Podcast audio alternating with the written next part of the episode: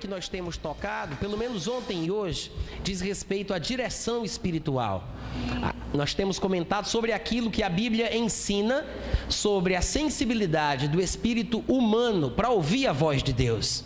Quantos aqui acreditam que o crente que nasceu de novo, que é filho de Deus, que tem o Espírito de Deus, pode ouvir a voz do seu Pai? É claro que ele tem que falar conosco e a gente tem que ouvir. Em vários lugares das Escrituras, a Bíblia diz que o nosso Deus não é mudo, não é surdo, não é cego. Ele vê e ele também ouve, mas ele também fala. Amém. Bom, então é o seguinte, gente, nós estamos conversando, pelo menos ontem, quem veio vai lembrar bem as coisas que nós comentamos sobre a sensibilidade do espírito humano. Nós somos seres espirituais. A Bíblia diz em João 4, 24 que Deus é espírito e importa que os seus adoradores o adorem em espírito. Então, se os adoradores de Deus devem adorar a Deus em espírito, é porque somos seres espirituais. De fato, está escrito em 1 Tessalonicenses, capítulo 5, versículo 23, que o Deus da paz há de nos santificar em tudo, e todo o nosso espírito, alma e corpo devem ser conservados íntegros e irrepreensíveis para a vinda de nosso Senhor Jesus Cristo.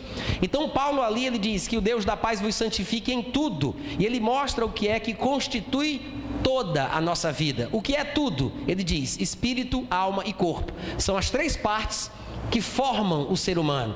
Todos nós somos seres espirituais que possuem uma alma e que moram dentro de um corpo físico. Vocês podem dizer amém? Amém. Então, essa é a constituição do gênero humano.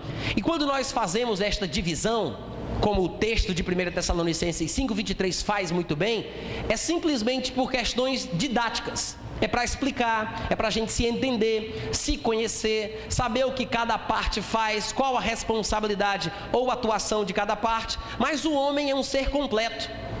Ele é os três ao mesmo tempo.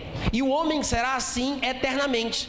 Nós sabemos que por causa do pecado de Adão, Hoje nós encontramos uma separação da parte não material e da parte material por ocasião da morte física, né? Quando o homem morre fisicamente, a parte não material se desprende do corpo e vai para uma dimensão que está em harmonia com a realidade que a pessoa tinha enquanto estava dentro do corpo. Se ela estava em comunhão com Deus, se ela havia nascido de novo e ela morre fisicamente, a pessoa passa para uma dimensão que está em harmonia com a situação que ela tinha antes. Se ela estava em comunhão com Deus, ela continua em comunhão com Deus. Se a pessoa morre fisicamente, mas ela estava sem comunhão com Deus, ao morrer fisicamente, a parte não material se desprende do corpo e vai para uma dimensão em harmonia com a situação que ela tinha antes. Se ela estava sem comunhão com Deus, ela continua sem comunhão com Deus. Quantos entendem o que eu estou dizendo aqui? Mas essa separação da parte não material e do corpo é momentânea. Porque Deus fez o homem para ser eternamente espiritual e corpo. É por isso que haverá, como a Bíblia diz, uma ressurreição no último dia. Todos os mortos ressuscitarão. Uns ressuscitarão para a vida eterna e outros ressuscitarão para o juízo eterno. Mas todos terão os seus corpos de volta. Jesus disse: Não temais aqueles que matam o corpo, temam antes aquele que, além de matar o corpo, tem autoridade para lançar no inferno tanto a alma quanto o corpo. Então o que é que isso mostra? Que tanto os pecadores que se associam com os demônios, que vão para o lago de fogo com enxofre, vão com espírito, alma, corpo e tudo. Mas aqueles que estarão eternamente na glória de Deus, junto com Cristo, estarão também com espírito, alma e corpo.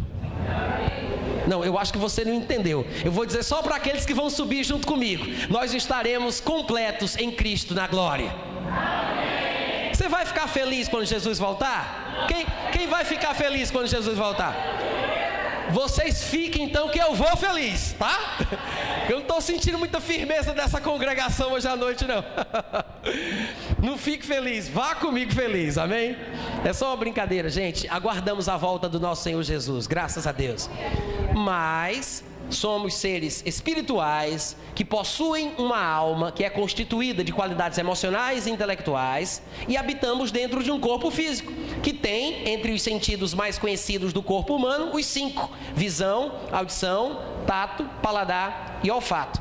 E eu falei aqui ontem à noite que o nosso espírito é a parte principal, se formos falar em questões de hierarquia, quem tem a preeminência, qual a parte mais importante? Obviamente que temos que começar de dentro para fora e não de fora para dentro.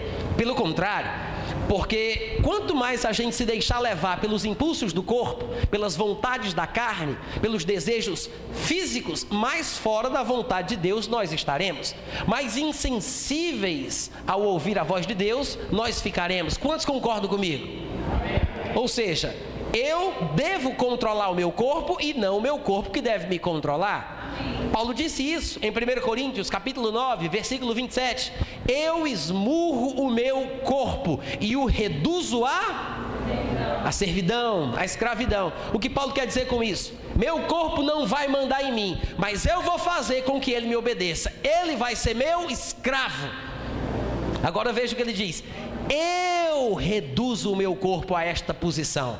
Porque se você esperar que o seu corpo seja seu escravo por livre e espontânea vontade, você vai morrer esperando.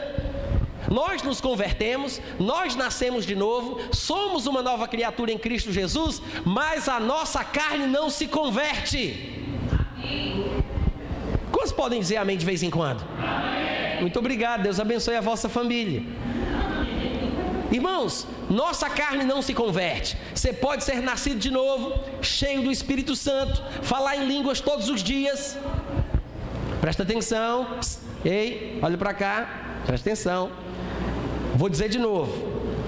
Nós podemos ser nascidos de novo, podemos ser cheios do Espírito Santo, podemos falar em línguas todos os dias, mas a nossa carne, sempre que tiver uma oportunidade, vai tentar nos dar uma rasteira. Diga, vixe. É verdade ou não é? É verdade. Quem é sincero, quem é franco, honesto aqui, vai reconhecer que tem vontade de pecar de vez em quando. Não é que nós possamos, mas a vontade vem. Isso é tentação.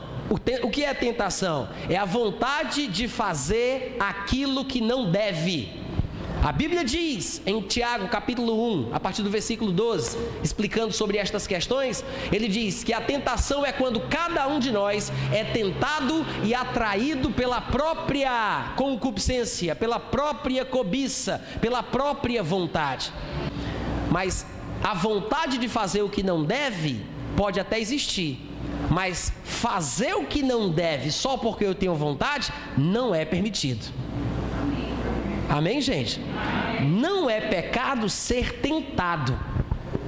Ser tentado não é pecado. Jesus foi tentado como nós, mas ele nunca pecou. Então, ser tentado como nós somos não é pecado. Então, se você é tentado a fazer o que você quer, mas não pode, então você é normal, igual a Jesus Cristo. Amém. Não se desespera por causa disso. Agora, você precisa aprender a controlar o seu corpo, subjugar o seu corpo, reduzi-lo à escravidão, exercer o controle, porque senão você se lasca. Ouviu o que eu disse? Os irmãos sabem o que é se lasca? Que é algum palavrão, alguma coisa? Não?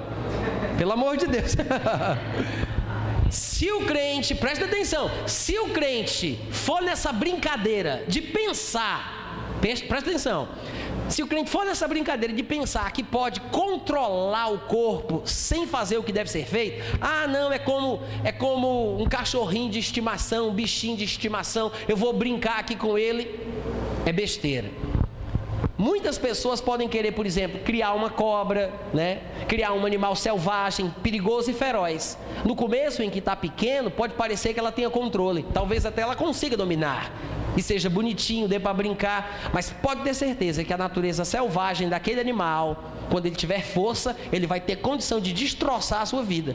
Da mesma forma, não podemos pensar que a nossa carne merece confiança, porque não merece. Diga amém.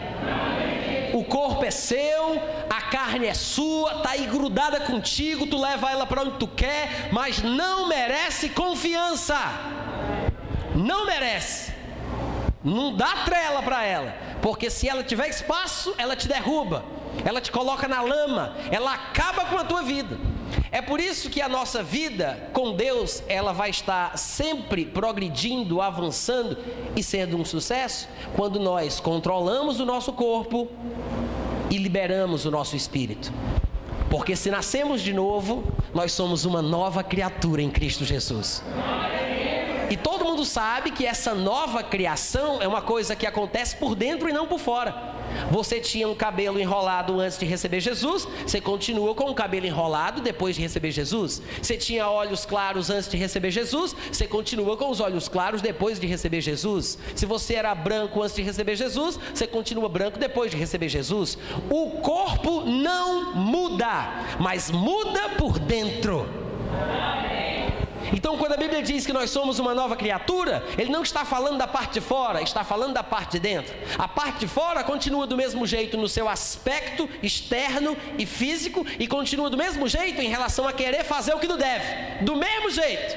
Do mesmo jeito. Agora, por dentro, outra história. Somos filhos de Deus, nascemos de Deus, temos a vida de Deus, a natureza de Deus, o Espírito de Deus. É por isso que depois que a gente se converte, que a briga começa. Porque até então, o nosso espírito, a nossa alma e o nosso corpo só queria pecar. Agora nós temos um conflito, porque o nosso espírito quer agradar a Deus e a nossa carne continua querendo ir pelo velho caminho do pecado de antes. Diga, quem manda aqui sou eu.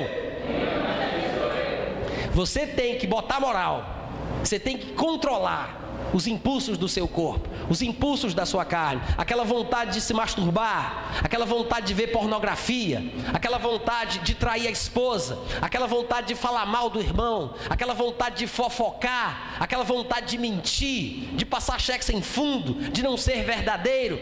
Tudo isso é carnal. Aquela vontade de comer demais, descontroladamente, que igual um porco tudo isso, gente, é pecado e faz mal para a nossa vida. Diga amém.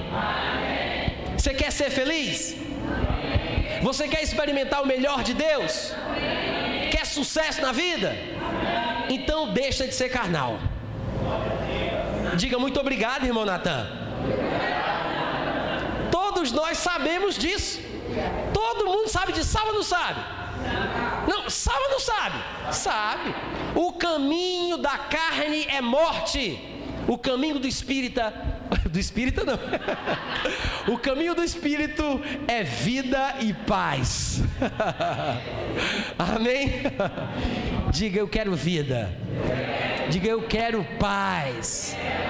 Sabe qual é o problema às vezes?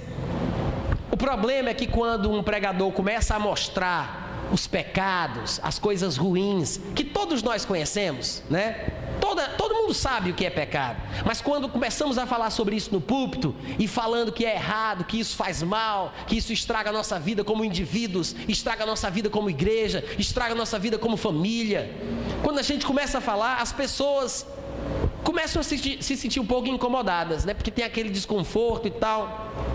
E algumas pessoas reagem negativamente. Porque uma coisa é você se sentir desconfortável, mas reconhecer, puxa, é verdade. Eu preciso mudar isso na minha vida, eu tenho que fazer alguma coisa, eu preciso ser diferente, eu vou mudar, eu vou praticar a palavra, eu vou andar em espírito, eu vou abandonar o pecado em nome de Jesus. Uma coisa é agir assim. Outra coisa é a pessoa ficar. Ele está pensando que é o quê? Mas rapaz, eu não vim aqui para ficar ouvindo desaforo, não. Ele pensa que é, eu sou livre. Jesus me libertou, não estou debaixo da lei, eu estou na graça. Eu sou salvo, eu sou salvo, e daí? Faço o que eu quiser.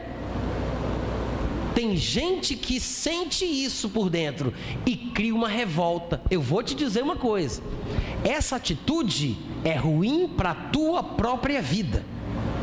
Se você mantiver essa atitude, você se complica. Primeiro, você não é livre para fazer o que você quer. Você foi libertado da lei de Moisés, mas você é escravo de Cristo Jesus. Paulo disse isso. Para a liberdade, nós fomos conquistados por Deus, mas não podemos usar da liberdade para dar ocasião a. Não é inventar desculpa. Ah, eu sou livre, mas não sou livre para pecar. Não sou livre para fofocar. não sou livre para mentir, não sou livre para falar mal dos outros, eu sou livre da lei, do jugo de escravidão, da religiosidade. Agora, você não pode pensar, eu sou livre para fazer o que eu quiser, irmão Natan. Se eu quiser pecar, eu peco, se eu quiser mentir, eu minto. É verdade. Nisso você tem razão. Mas pode ter certeza de uma coisa: quanto mais você libertar a sua carne, mais o seu espírito ficará preso. E quanto mais o seu espírito for liberto, mais a sua carne ficará sob controle. Agora tem uma coisa que você precisa sair daqui sabendo: você não vai conseguir libertar os dois ao mesmo tempo. Não dá. É inversamente proporcional. Quanto mais um fica livre, mais o outro fica preso.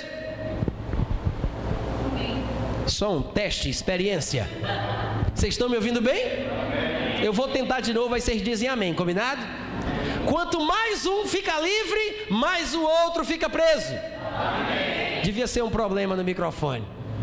Irmãos, temos que entender que há uma diferença entre ter liberdade espiritual e liberdade para pecar, liberdade na carne. Pense da seguinte forma: se você pegar um passarinho e libertar ele dentro do mar, ele vai ser feliz? Não, vai morrer.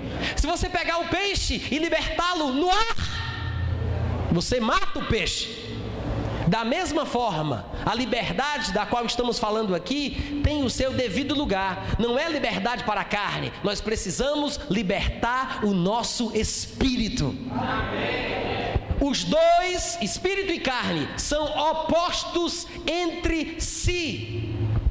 Os dois são opostos. É uma guerra constante. O homem interior tem prazer na lei de Deus. O homem interior quer fazer a vontade de Deus. O homem quer agradar a Deus, ouvir a voz de Deus, ter comunhão com Deus. O homem exterior, o corpo, o tempo inteiro vai querer fazer o contrário. Pecar, mentir, roubar, adulterar, trair, fofocar, tudo que não presta.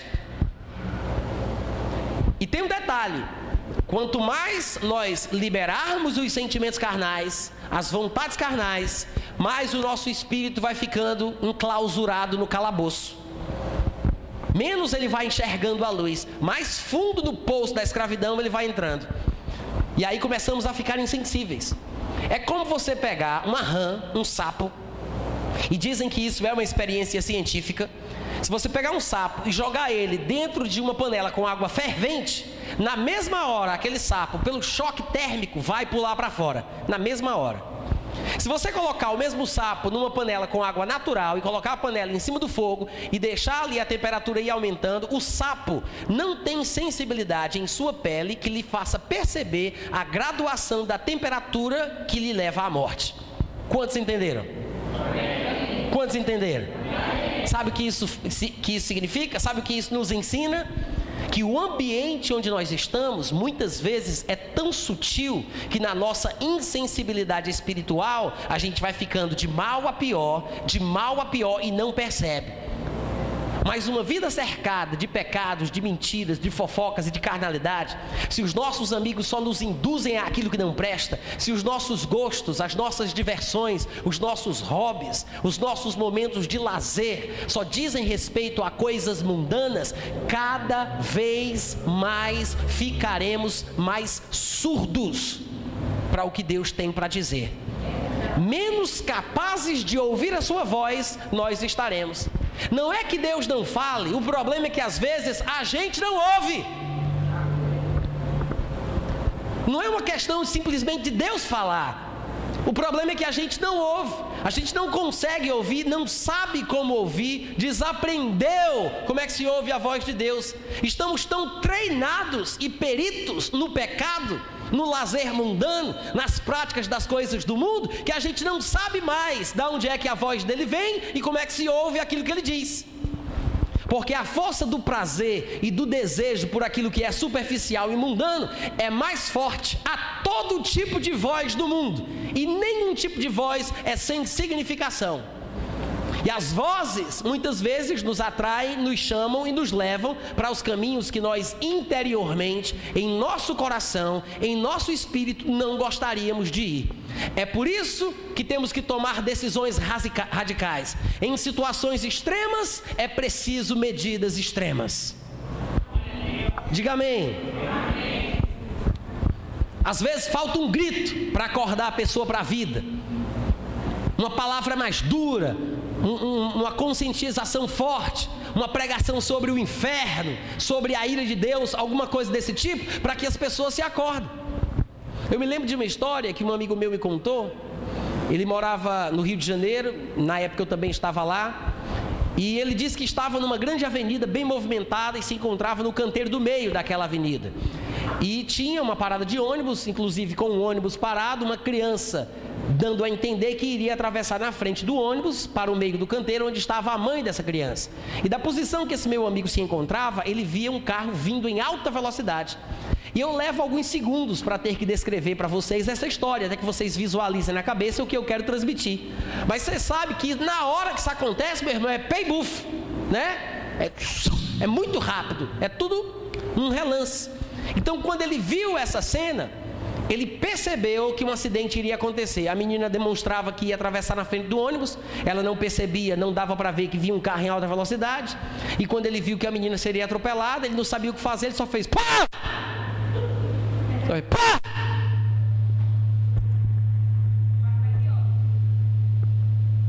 Não vai voltar não?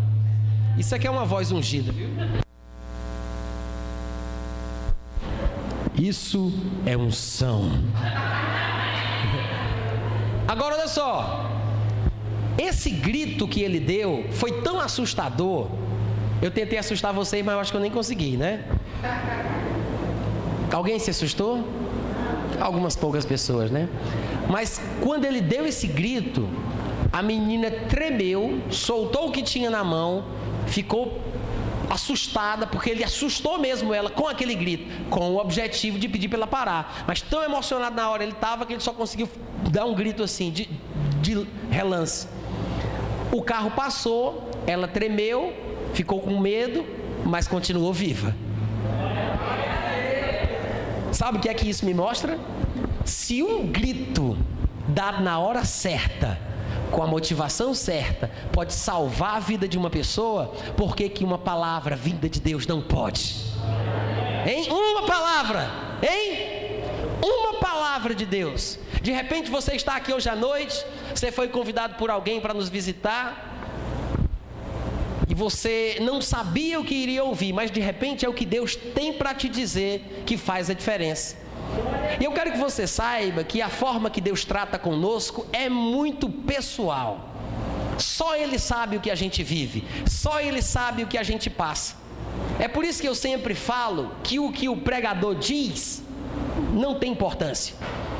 O pregador pode falar o que ele quiser, mas o que realmente faz diferença para a nossa vida é o que Deus nos diz sobre o que o pregador diz. Porque o pregador não conhece a nossa vida. Se conhecesse, ele poderia ajudar, colocando o dedo na ferida, colocando lá justamente onde dói, cutucando onde precisa cutucar. E nem sempre os pregadores sabem ou têm coragem de fazer isso, mas Deus faz. Então o pregador fala o que ele quiser falar, fala o que o Espírito Santo coloca na sua boca, ele ministra o que as Escrituras dizem e Deus trabalha em nossos corações é uma coisa pessoal entre você e Deus. Nem Jesus poderia te abençoar se você não quisesse. Diga amém. Diga é entre eu e Deus. Muita gente deixou de ouvir Jesus. Muita gente deixou de andar com Jesus. Vocês lembram dos discípulos que abandonaram ele em João capítulo 6, quando ele disse: Coma a minha carne, beba o meu sangue? Alguns discípulos, quando ouviram esta palavra, saíram murmurando, dizendo: Duro é este discurso, quem o poderá ouvir? E já não andavam mais com ele. A família de Jesus pensava que ele estava doido, fora de si.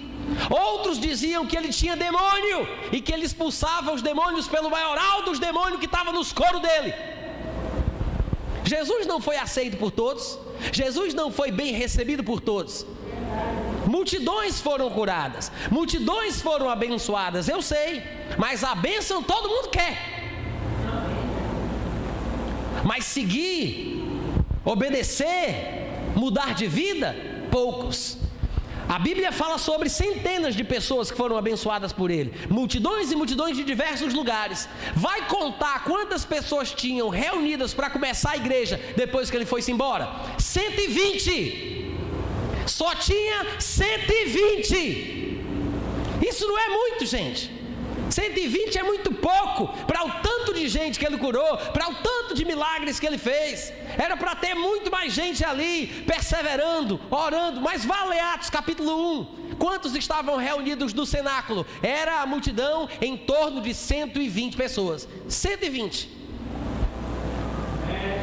Aí eu pergunto: o que é isso? É o que a gente conhece: descaso, desinteresse, comodidade, preguiça espiritual. Estamos acostumados a não fazer nada, mas esperar que tudo seja feito. Nós queremos a bênção de mão beijada. Pensamos que ser crentes é ficar deitado em berço esplêndido ao som do mar e à luz do céu profundo. Alô? Amém, irmãos? Deus espera mais de nós. Eu preciso fazer alguma coisa. Eu preciso ter uma atitude correta. Receber a palavra, me humilhar, aceitar. Às vezes eu tenho que dar o braço a torcer, reconhecer o meu erro. Nem sempre é fácil, nem sempre é confortável, mas às vezes o melhor vem depois do pior. Eu vou explicar o que eu quero dizer com isso. Imagine uma pessoa que foi acometida de uma enfermidade que está dentro do seu corpo, um câncer, um tumor, seja o que for. E para que aquela pessoa possa viver em paz, sem preocupação, sem ansiedade, para que ela tenha uma longa vida na terra, ela precisa fazer uma cirurgia para tirar aquele câncer. Não é verdade? Para tirar aquele tumor. Então, o procedimento para o processo de cura já começa de forma traumática, porque tem que fazer um corte nela. A pele está normal. De repente, não tem nada aqui na pele por fora, mas eu vou ter que cortar uma coisa que parece que está boa para atingir a raiz do problema. É lá dentro que se esconde o mal. Esse trauma faz parte do processo de cura. Pode ser ruim, pode levar um tempo para se recuperar, pode doer, pode ser como for, mas isso visa um fim proveitoso. Vai cortar, vai abrir, vai colocar a mão, vai tirar e depois vai fechar. Vai ter um processo de recuperação, mas depois que tudo correr bem, essa pessoa terá uma vida feliz. Muitas vezes, para que nós possamos experimentar o melhor de Deus, precisamos ter coragem de aceitar que tem coisa errada. Precisamos aceitar que a palavra nos molde, nos mude, nos confronte, nos repreenda, porque a Bíblia diz que as Escrituras são inspiradas por Deus e por isso é que elas são úteis para corrigir, repreender, educar, ensinar, com a finalidade que o homem de Deus seja perfeito e perfeitamente habilitado para toda boa obra. Amém perfeição na tua vida, quer a maturidade espiritual na tua vida, deixa a palavra de Deus tratar contigo. Aceita. Deixa ela tratar contigo. Ah, mas é desconfortável. Faz parte do processo. Diga, manda mais, Jesus. Não, fala com mais alegria. Manda mais, Jesus. Ô oh, glória. Amém, irmãos? Amém nós precisamos urgentemente da palavra de Deus. Quantos acreditam que a palavra de Deus é inspirada? Quantos acreditam que ela é útil? Nunca pense que a palavra de Deus é inútil. Nunca pense que ela não tem utilidade alguma. Nunca pense que é perca ou perda de tempo ler as Escrituras. Você nunca vai estar perdendo tempo se você estiver mergulhando na palavra, porque as Escrituras que são inspiradas são úteis. É útil fazer isso.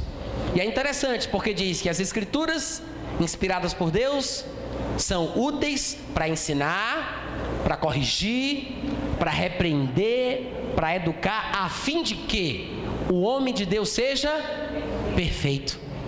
Então você observa que nem sempre a perfeição vem porque a pessoa nasceu para isso, porque a pessoa foi bem educada, porque a pessoa é um exemplo de cristão. A perfeição vem porque ela precisa ser repreendida.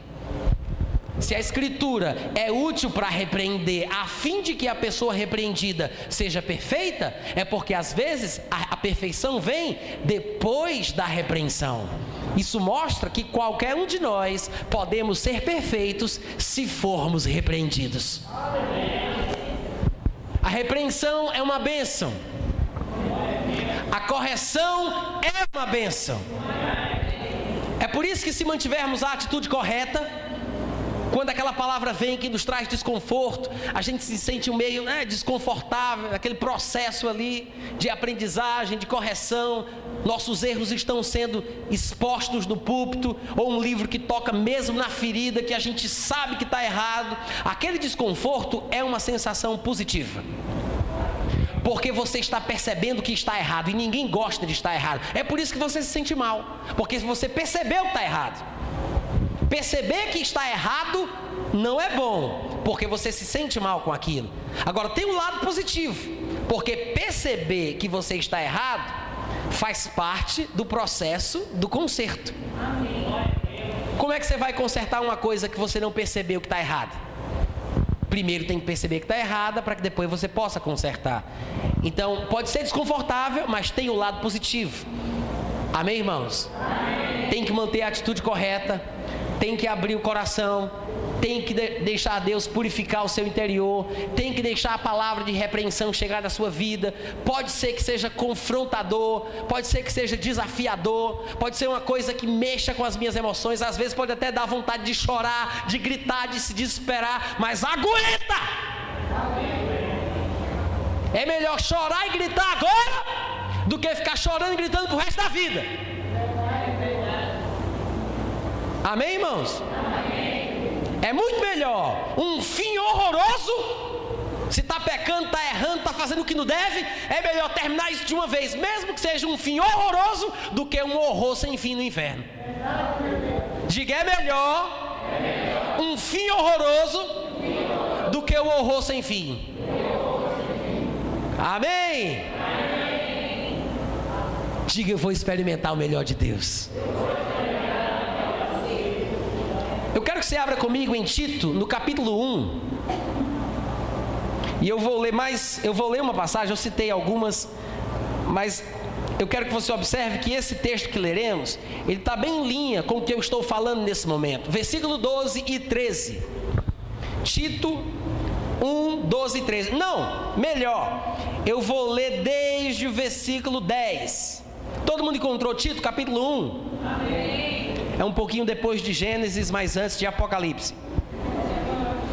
Versículo 10. Posso ler, gente? Posso ler, pessoal? Tito 1:10. Existem muitos insubordinados, faladores atrevidos, pauradores frívolos e enganadores, especialmente os da circuncisão Paulo estava falando sobre alguns crentes que eram judeus que pensavam que a circuncisão era uma coisa muito espiritual e que tinha que ser feita por todo mundo que aceitava Jesus. Aí ele está aqui mostrando a sua indignação para com este pensamento. E ele continua, versículo 11: É preciso fazê-los calar porque andam pervertendo casas inteiras, ensinando o que não convém, por torpe ganância foi mesmo dentre eles um profeta seu que disse: Cretenses, sempre mentirosos, feras terríveis, ventres preguiçosos. São palavras duras. Paulo está sendo muito duro aqui, mas veja o que ele diz: Tal testemunho é exato porque eles são isso mesmo. Por isso, portanto, repreende-os severamente para que sejam sadios na fé. Uh, glória! Eita, coisa boa! Gente, olha o que a Bíblia está dizendo. Eu pensei que Paulo ia dizer assim: toca fogo em tudinho. Mata logo essa desgraça. Tira essas pragas do mundo. Mas não é isso que ele diz. Ele fala, foram palavras duras ou não foram? Forte, né? Fera, como é que fera terrível, ó. Besta, uma besta fera. Se uma pessoa dissesse isso para você, um pregador chegasse, oh, besta fera de camisa preta aí. Como é que tu ia se sentir? Besta fera, ventre preguiçoso, ventre preguiçoso, mentiroso, falador, é, é muito forte. Agora, mesmo para estes, mesmo para estes de quem Paulo fala duramente, Paulo acaba dizendo o seguinte: tem uma forma de curar essa situação espiritual na vida desse povo. Tá tudo errado, mas tem um jeito. Como é, Paulo? Ele diz: uma repreensão bem dada uma repreensão severa. Eu sei que ninguém fica em casa orando, Deus manda uma repreensão bem daquelas assim, porque eu queria até me matar. Deus manda aquela repreensão que me dá vontade assim de fugir, dá aquela repreensão assim que eu me envergonho diante de todo mundo. É por isso, né? Mas sabe que às vezes é só uma dessas que vai salvar a tua alma. Às vezes você já tentou uma coisa, já tentou outra, já foi numa igreja, já foi noutra, já procurou uma palavra mais bíblica, mais consistente, um alimento mais sólido, já leu um livro, já leu outro, já orou com um, orou com outro, procurou profeta, fez tudo. Não deu certo. Você continua mentindo, continua pecando, continua fazendo o que não deve. No dia que você passar uma vergonha grande, meu irmão, você muda. Diga amém. amém. Pode ter certeza você muda. No dia que você passar uma vergonha muito bem passada, no dia que alguém, por Deus, te repreender de uma forma que toque o profundo do teu coração, você vai, aí aquele hino que você tanto ora, vem mexer com as minhas estruturas. aí tu vai ver o que é, as estruturas abaladas. Porque vai te dar aquela sensação de desespero, porque você percebe que Deus não está a favor de você e do que você faz. Deus é contra o que você está fazendo. Deus é contra a tua vida. O favor dele está contra você. As orações que você faz não passam do teto, porque o seu comportamento não é aprovado. A pior coisa que tem, meus irmãos, é cair nas mãos do Deus vivo. Não pense que Deus fica triste porque fica. A Bíblia mostra que Deus tem sentimentos, Ele tem ciúmes de nós. A Bíblia mostra que Deus não quer que sejamos mais amigos do mundo do que amigos de Deus, porque nós estaremos causando ciúmes em Deus. Deus ele se ira, Deus julga o seu povo. Quem somos nós para combater com Ele? Somos por acaso mais fortes do que o Todo-Poderoso? Não somos. E é por isso que muitas vezes vivemos uma vida triste, deprimente, trabalhamos, somos casados, temos a nossa rotina, somos crentes, vamos para a igreja, mas parece que está alguma coisa errada. Parece que a gente está fora do lugar, desencaixado. Já viu crente deprimido? Sabia que existe crente deprimido? Eu não estou brincando, não é piada não, gente. Estou perguntando se vocês já viram. Vocês sabiam que existe crente deprimido? Quantos aqui sabem que existe? Tem muito crente tomando remédio para conseguir dormir. Dormir. E há muitos versículos na Bíblia que diz que em paz me deito e logo pego no sono. Como é, como é amor? Em paz me deito e logo. Oh, aleluia! Em paz me deito e logo durmo, porque Deus me faz repousar. Dormindo na presença do Senhor. Hein, que maravilha! Tem muito crente que já faz dias que não sabe o que é isso. Dívidas, intrigas, discussões, briga de família, briga com a mãe, briga com a sogra, briga com os parentes. Eu sei que tem gente aqui que brigou essa semana com os parentes e que está magoado e não quer perdoar e acha que a pessoa não merece perdão. Mas eu vou dizer uma coisa para você: se a pessoa merecesse perdão, não seria misericórdia, não seria graça e não seria perdão, porque não se perdoa quem merece, só se perdoa quem pecou. Ah, mas não merece misericórdia. Se merecesse misericórdia, não seria misericórdia. Alô? Ame do jeito que Deus te amou. Perdoe do jeito que Deus te perdoou. Tem muita gente se escondendo atrás de versículos da Bíblia que não são para nós. Quantas pessoas hoje pensam, eu sei qual é a minha obrigação, eu tenho que amar o próximo como a mim mesmo. Isso não é a sua obrigação. Quem te disse que esse é o teu mandamento? Isso é coisa da lei.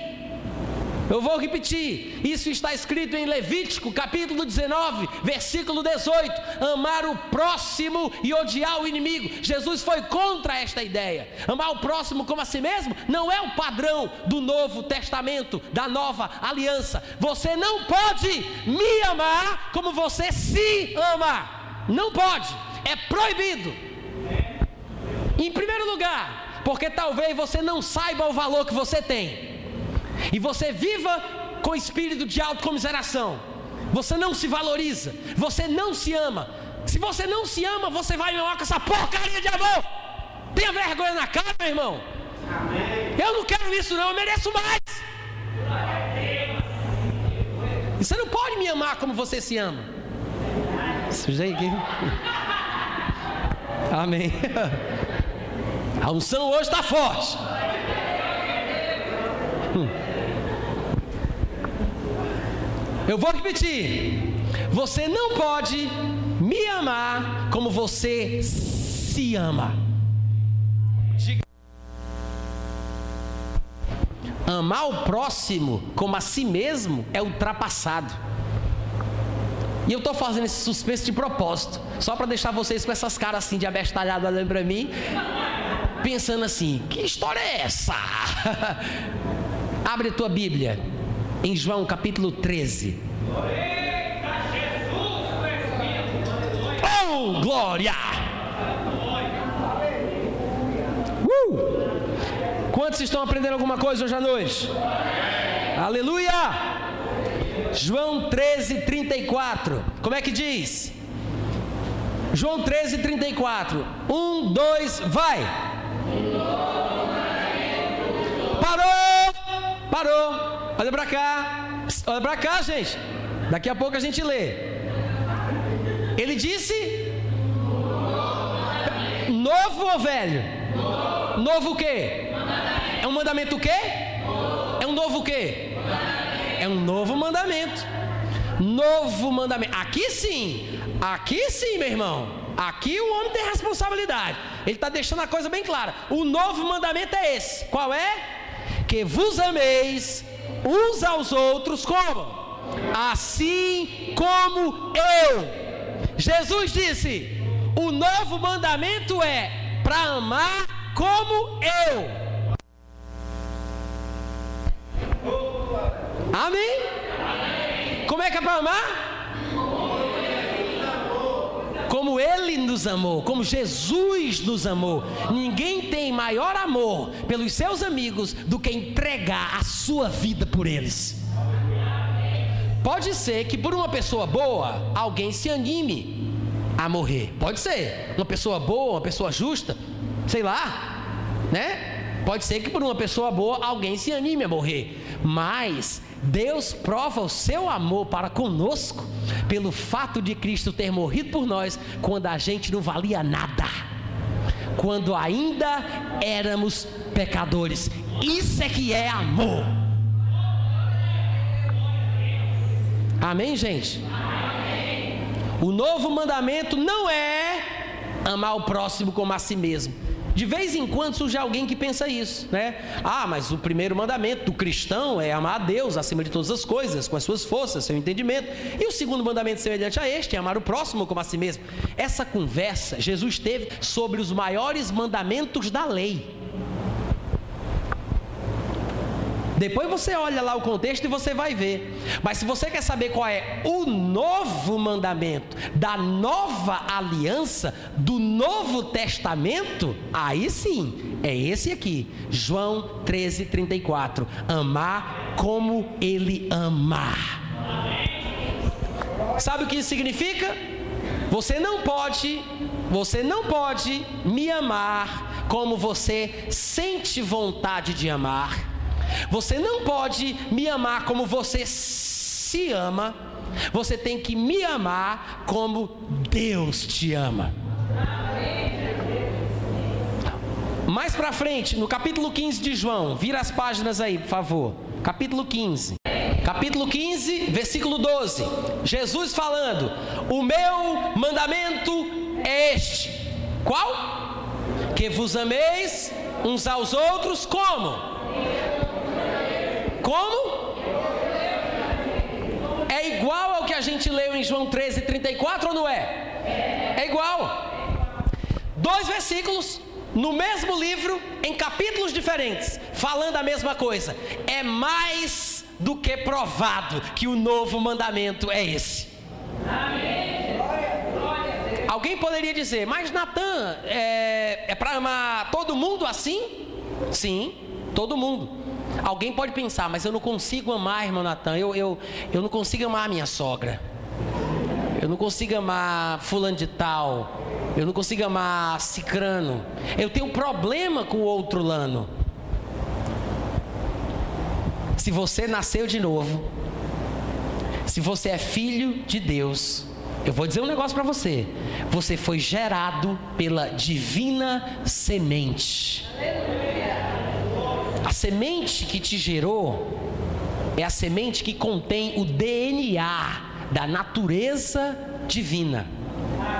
Deus é amor, ele não tem, ele é amor. Filhos de Deus são filhos do amor. Filho de peixe, peixinho é. Se você nasceu de novo, então você ama. É o que a Bíblia diz. Em 1 João capítulo 3, versículo 14, está escrito: Nós sabemos que já passamos da morte para a vida, porque amamos os irmãos. Quem não ama, permanece na morte. Tem mais: todo aquele que odeia o seu irmão é assassino. E vocês sabem que um assassino não tem a vida eterna permanente em si. Se você não ama, você não nasceu de novo. Eu vou repetir. É sério, Brasil. Se você não ama, você não nasceu de novo. Diga amém ou ai de mim, porque é verdade de qualquer maneira. Porque o que a Bíblia diz é: nós sabemos. Quem sabe aqui? Quem sabe? Eu sei. Eu sei que eu passei da morte para a vida. Por quê? Porque eu tenho amor. Eu não preciso que um homem de Deus coloque a mão na minha cabeça e diga: Eis que eu te digo, varão, varão, valoroso. Tu és filho de Deus. Eu não preciso disso, meu irmão. Porque eu não preciso que alguém me diga que eu sou filho de Deus. Porque eu sei eu sei que eu passei da morte para a vida, porque dentro de mim eu tenho amor. Eu sei. Está escrito que eu sei. Sabemos que passamos da morte para a vida, porque mudamos por dentro. Somos pessoas diferentes. O amor de Deus foi derramado em nosso coração. Amém. Se você é filho de Deus, se você nasceu de novo, saiba disso. O amor de Deus foi derramado no teu coração. Agora eu vou ajudar aqueles que são crentes, mas são carnais e não sabem o que é está acontecendo com a sua vida. Porque quando eu digo assim, se você não ama, então você não nasceu de novo, tem algumas pessoas que podem ficar pensando: meu Deus, eu pensava que eu era crente, eu já falo até em língua, dou dízimo e tudo, mas nem nasci de novo. Por quê? Porque vive andando na carne, vive com raiva dos irmãos, vive fofocando, vive magoado, crente que faz beicinho, crente mimado metido a besta. Dá uma cutucada no irmão que está do teu lado, diz: Eu amo o pregador de hoje à noite, vai, confessa isso. É bíblico chamar as coisas que não são como se fossem. Fica sorrindo e olhando para frente, ninguém vai desconfiar que Deus está falando contigo. Disfarça. Amém? Gente, é possível nascermos de novo e andarmos na carne, como meros homens, carnais, sem perdoar, ficando magoado por qualquer besteira. A Bíblia diz que o amor, ele não se ressente do mal. Se você andar em amor de verdade, se você for verdadeiramente espiritual, você vai perdoar, você vai abençoar, vai orar pelos que te perseguem, vai amar os teus inimigos, porque você vai ser como o Pai Celeste, que faz o sol nascer sobre o bom e o mal, e faz a chuva cair sobre o justo e sobre o injusto. Se você é filho de Deus, ame, haja, viva como Deus como seu Pai. Quantos estão ouvindo? Deixa isso funcionar na tua vida. Deixa Deus te abençoar hoje à noite. Deixa o Senhor tocar o teu coração. Não tenha medo do que Deus quer fazer contigo.